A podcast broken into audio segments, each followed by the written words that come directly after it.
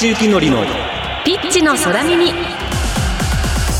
こんにちは。日本経済新聞編集員の竹地幸典です。こんにちは。フリーアナウンサーの新井真希です。竹地幸典のピッチの空耳。第26回の放送です。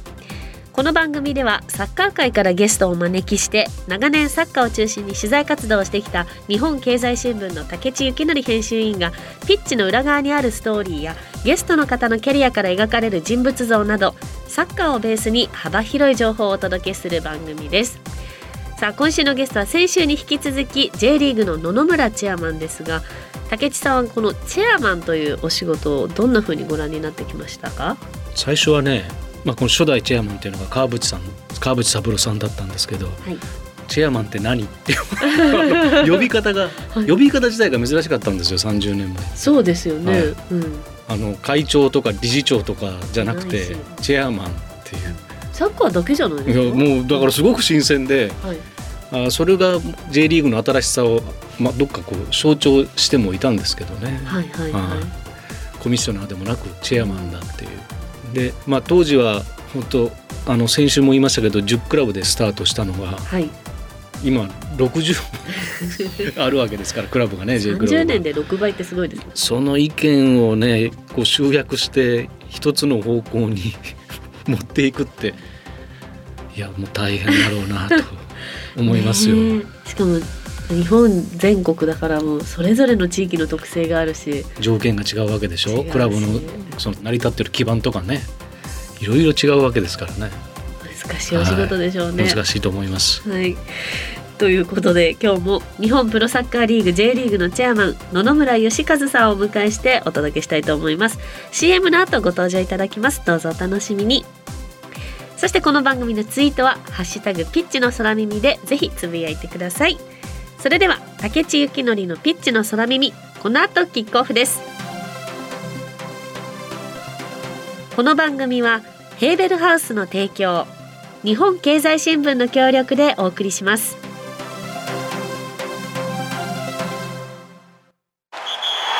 帰る場所があるから戦える。待っている人がいるから頑張れる。そして未来を夢見ることができるから生きてゆける。それは一流のサッカー選手もあなたも同じはず。だからヘーベルハウスは応援し続ける「オール・フォー・ロング・ライフ」ヘーベルハウス。竹地幸典の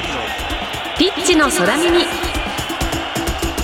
今年で30周年を迎えた J リーグは次の30年に向けてどんな準備を進めているのか。昨年3月に第6代 J リーグチェアマンに就任された野々村義和さんをゲストにお迎えし日本経済新聞の竹地幸則編集員が J リーグの未来に迫ります。野々村さん今週もよろしくお願いします。よろしくお願いします。よろしくお願いします。まずは野々村チェアマンのプロフィールをご紹介します。野々村さんは1972年静岡県のご出身です。清水東高校から慶應義塾大学を経て1995年にジェフユナイテッド市原現在のジェフユナイテッド千葉に入団。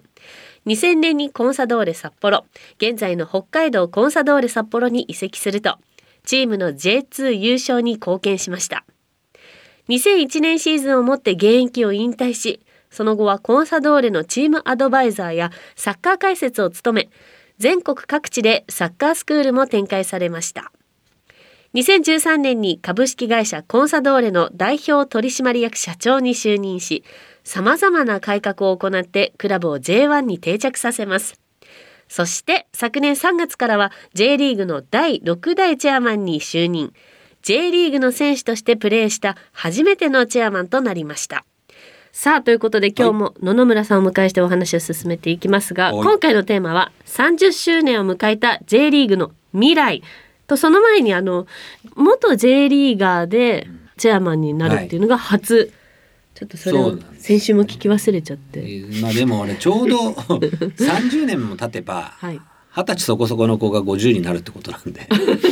たまたまそういう順番が時期的に来たっていうだけかと思いますよ。J リーグがスタートした頃からもう J リーグにいて、で今やってらっしゃるっていう。で一応僕もね一通り見てきましたよね。華やかだなそこ行きたいなと思ったサッカー選手も経験してるし、はい、入ってプレーも経験してるし、まあ、関東でプレーしてて地方に行った選手の感覚とかもなんとなくあるしね。あとクラブの経営もしてたんで、はい、まあ、30年はしっかり見ることと経験することができたのはあの良かったかなと思いますね。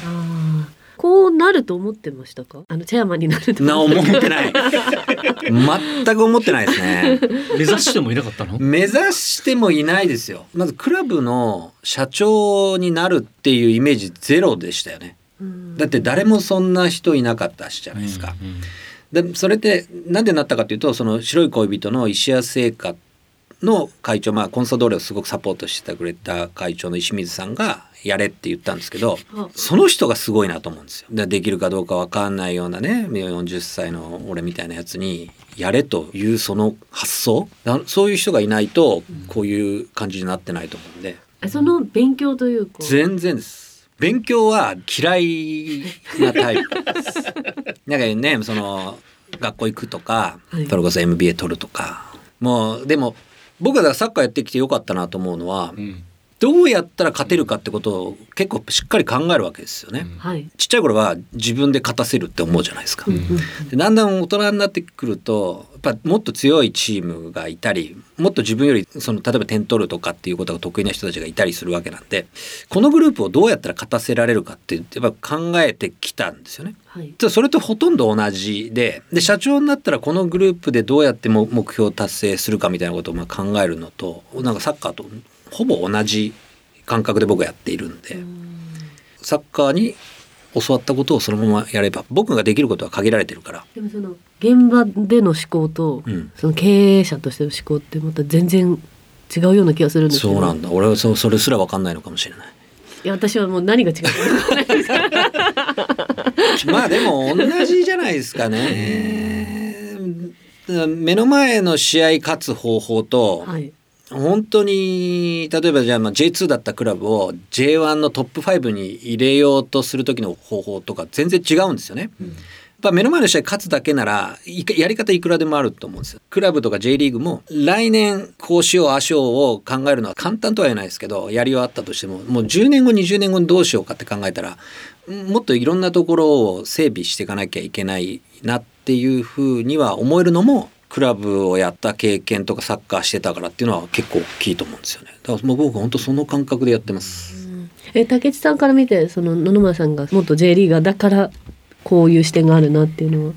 元 J リーガーだからっていうよりだから多分 J リーガーにもいろいろあって、うん、まあ野々村さん多分選手時代からキャプテン的な立場でずっとやってきてるし、はい、でなおかつそんなメッシみたいなオールマイティーな選手だったりしたらね、うん、全知全能の神みたいなプレイヤーだったら俺がこうやらもうこれ 決まるんだよみたいな感じじゃなくて小学校ぐらいまでみんなそんな感じなんですよね。上に行けば行くほどだんだん自分のこう自分はエースで呼ばんでないことが、あこういうことをサッカー番組で野球用語に例えるとお叱りの そうなの？い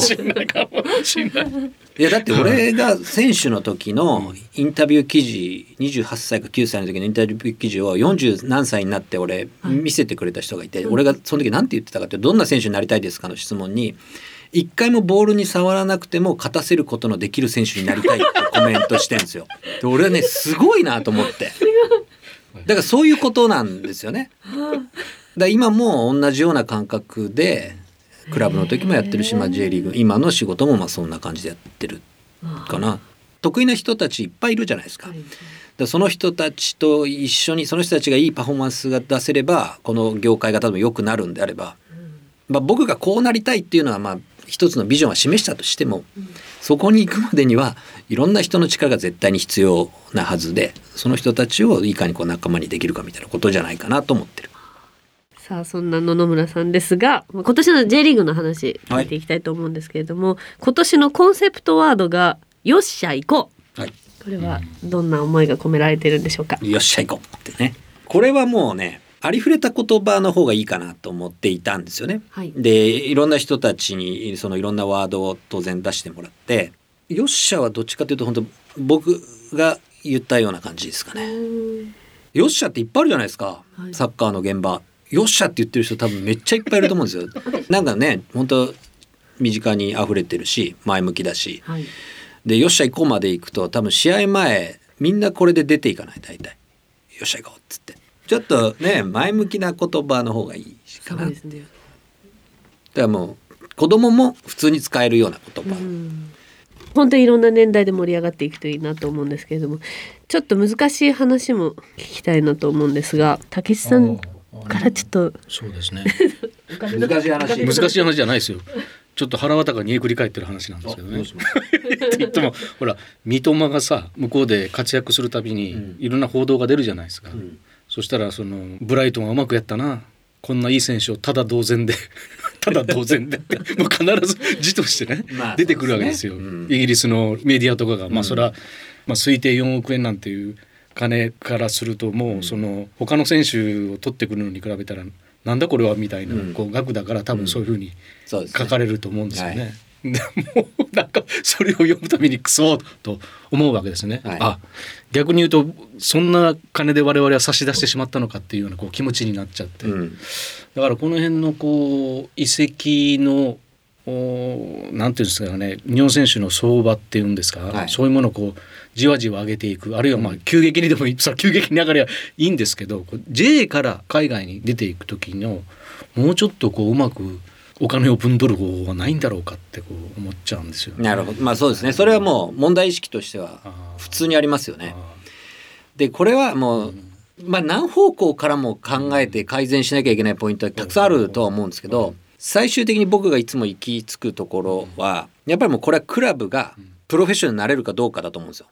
そのマネジメントサイドが、スポーツディレクター GM、まあ、社長が結構それが全てかなと思うんですよね。あの要は選手は移籍しやすいような契約を当然求めたりする世界ではあるけれども。それをどこまで飲んじゃうかっていうと飲んじゃってるのは事実ですよね。でまあこれはまだ日本のプロの歴史が浅いからっていうふうにも思ったりはするんでこっからは本当にプロフェッショナルにフロントがならないとこういう問題はなかなか解決しないと思います。根本的には。だいくつかの方法はまああるのかなと思うのと今日本の J リーグの立ち位置とヨーロッパの立ち位置が今ちょっとね差があるからこそ起こってくる問題じゃないですか。で実際に外に出てってよかったなっていう選手も多いとは思うけれども失敗だったなっていう選手もいたりするんで、結構そこは今のままでいっても何年か経つとバランスすると思うんですよね。もうちょっとやっぱり日本でとか。でプラス三笘君みたいな選手が出てきたんだから、ヨーロッパの本当トップトップのクラブが日本からそのままそれなりのお金でっていうふうにもなると思いますよ。なりますか？あの時間は少し何シーズンかはかかるのかもしれないけれども。はいありがとうございます。今日は野々村吉和チェアマンにお話伺っています。ではここでゲストの野々村さんのリクエスト曲をお送りしたいと思います。あまたサザンオールスターズですね、はい、切ない胸に風が吹いてた。これはどういう選曲理由でしょうか？頑張ってサッカーやってたなっていうことを思い出すというかなんか疲れ疲れているとか暑い中サッカーやってたなっていうのをなんとなく思い出すんですよね。サッカーやってた時結構サザン聞いてたんですか？高校中学高校大学ぐらいはやっぱ一番聞いてたかもしれないですね。みんな聞いてたでしょ？今も聞いてます。今も聞いてるしね。だからもう何でも好きですよサザン。はい。じゃあお聞きいただきましょう竹地幸典のピッチの空耳。さあ本日のテーマでもあります。J リーグの未来。ということなんですけれどもこのテーマちょっと竹地さん避けて通れないですね。そうですね。まあ、よく言われますけど、はい、サッカーのシーズン制についてなんですよね。はいはい、まあ、実際にその季節に合ってるかどうか分かりませんけど、まあ、うん、いわゆる日本って2月の末ぐらいから始まって、うん、12月の初めぐらいに終わるっていうことで、まあ、春秋制とかっていう言い方しますよね。はい、それに対してヨーロッパっていうのは、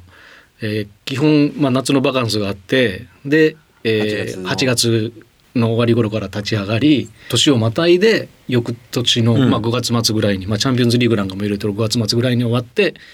秋春制って言えばいいのか分かんないですけど、まあそういう感じでやってると、まあ、まあ夏春制というべきか。半分ぐらいずれてますね、はいはい、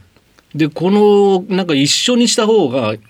まあ要するにワールドカップはまあ今回はたまたまあの11月っていうまあ J のオフシーズンにやりましたけど、はい、基本的にはまあワールドカップは6月7月にあるからいつもその時に J リーグは中断しなきゃいけない。うん本当はヨーロッパのオフシーズンにやるっていうことで J リーグは中断しなきゃいけないとか、はい、えー、それでこれが4年に1回必ずあってさらにこれにクラブワールドカップとかが入ってきたら一体どうすんのかなみたいな問題とか、うん、あとはその移籍がヨーロッパのシーズンに合わせて選手が抜けていくので例えば春にスタートしたチームがお今シーズンうちのクラブ結構いいとこ行ってんじゃんみたいな優勝できるかななんて思ってると夏場にごそっとなんか一番いいと思われる選手が抜けていくみたいなことがあって、まあ、夢がしぼんでいっちゃうみたいなこともあったりとか、でなんかこれって本当にヨーロッパで一緒にできないの？そのシーズンの同一歩調にこう合わせられないのかなっていうのってよく出てきますけど、まあ、昔から言われてたことですよね、えーえー、なぜできないんだろうっていう。なぜできないんだろうっていうまあ、まあ、必ずそういう、まあ、僕なんか聞くと必ずその「いや雪国のチームが反対するんだよね」って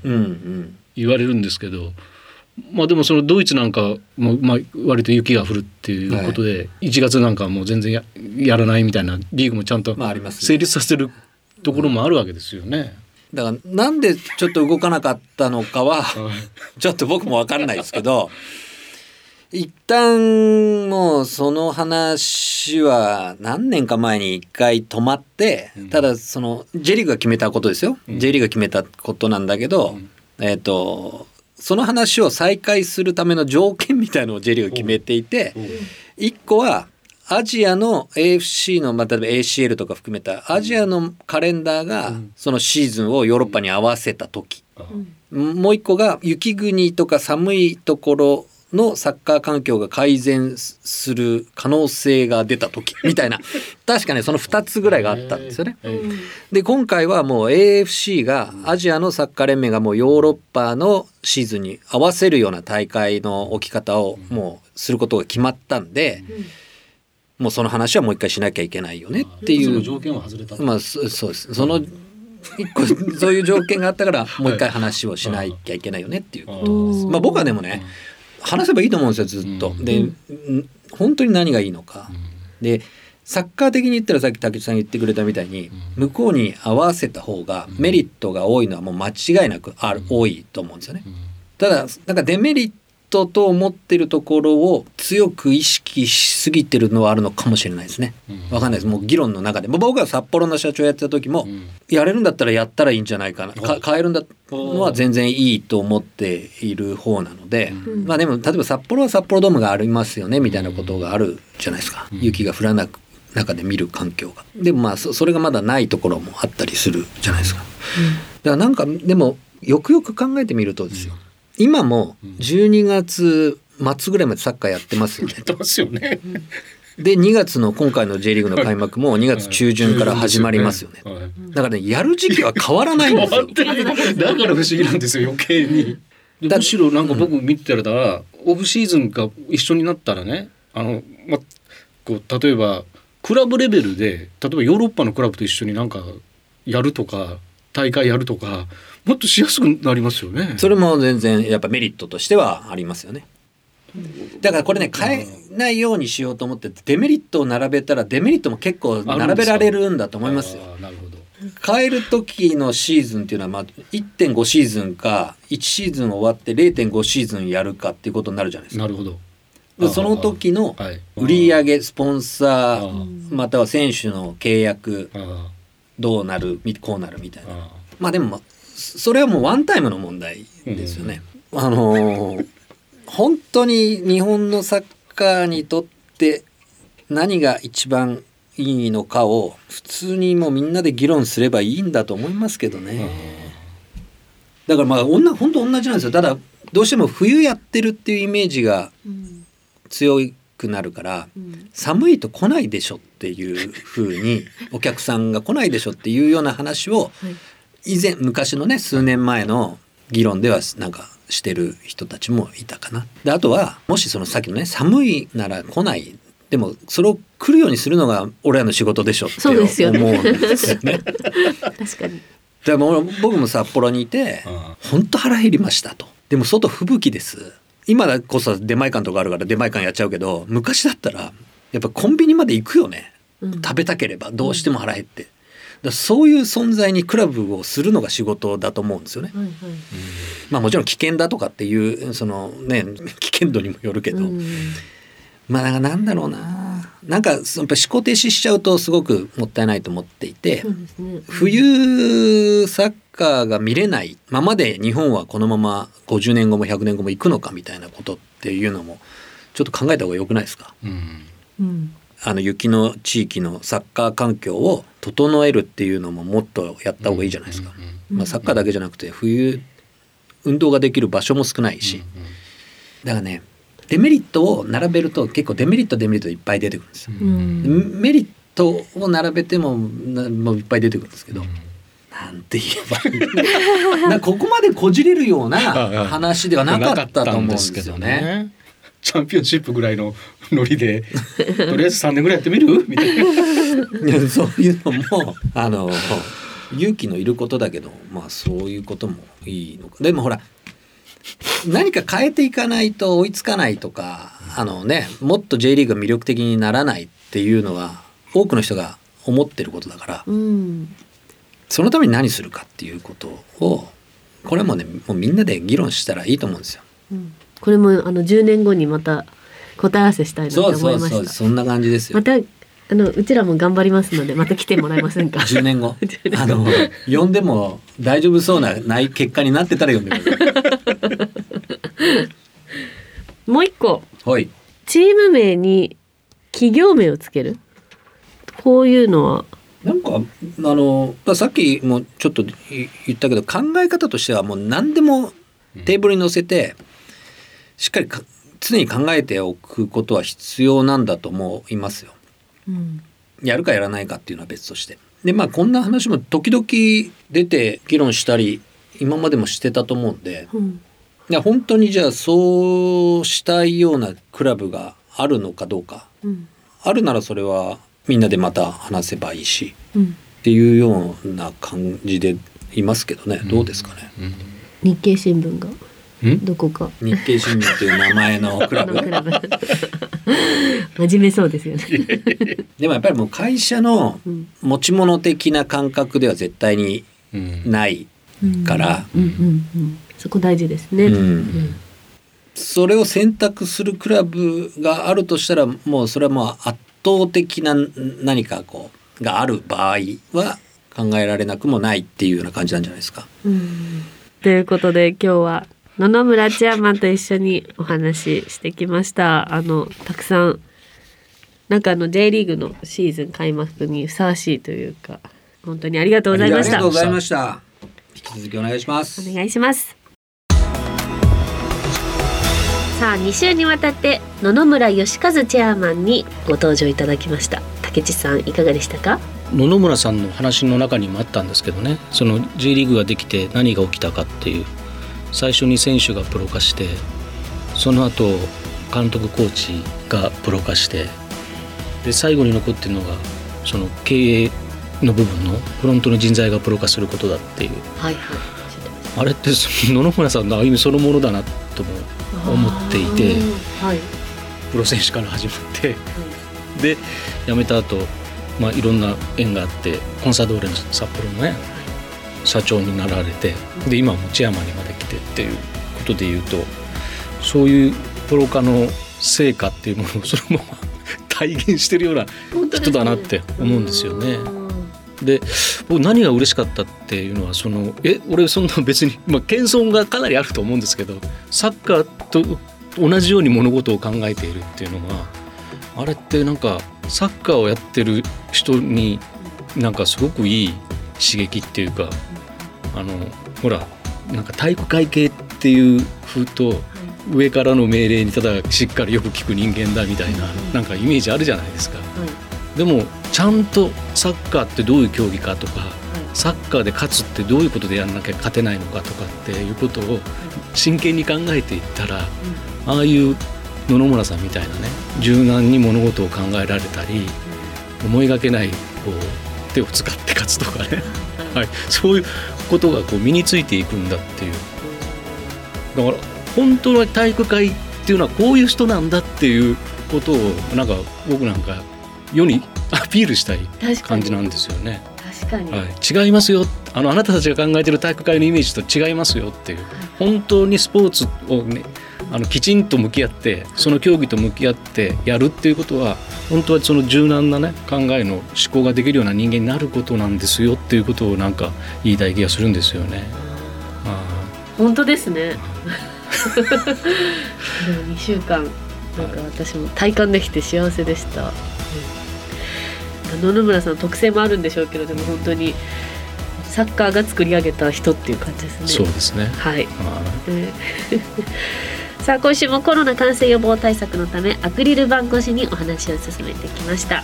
番組はラジコのタイムフリー機能によって放送後も1週間お聞きいただけます。そしてラジコには番組を SNS でシェアする機能があります。ぜひ番組を拡散してください。放送後にポッドキャストでも配信します。さあそろそろお別れのお時間ですが次回の放送は3月20日月曜日の午後6時からです。どうぞお楽しみに。ここまでのお相手は日本経済新聞編集委員の竹地幸則とフリーアナウンサーの新井真希でしたこの番組はヘーベルハウスの提供日本経済新聞の協力でお送りしました。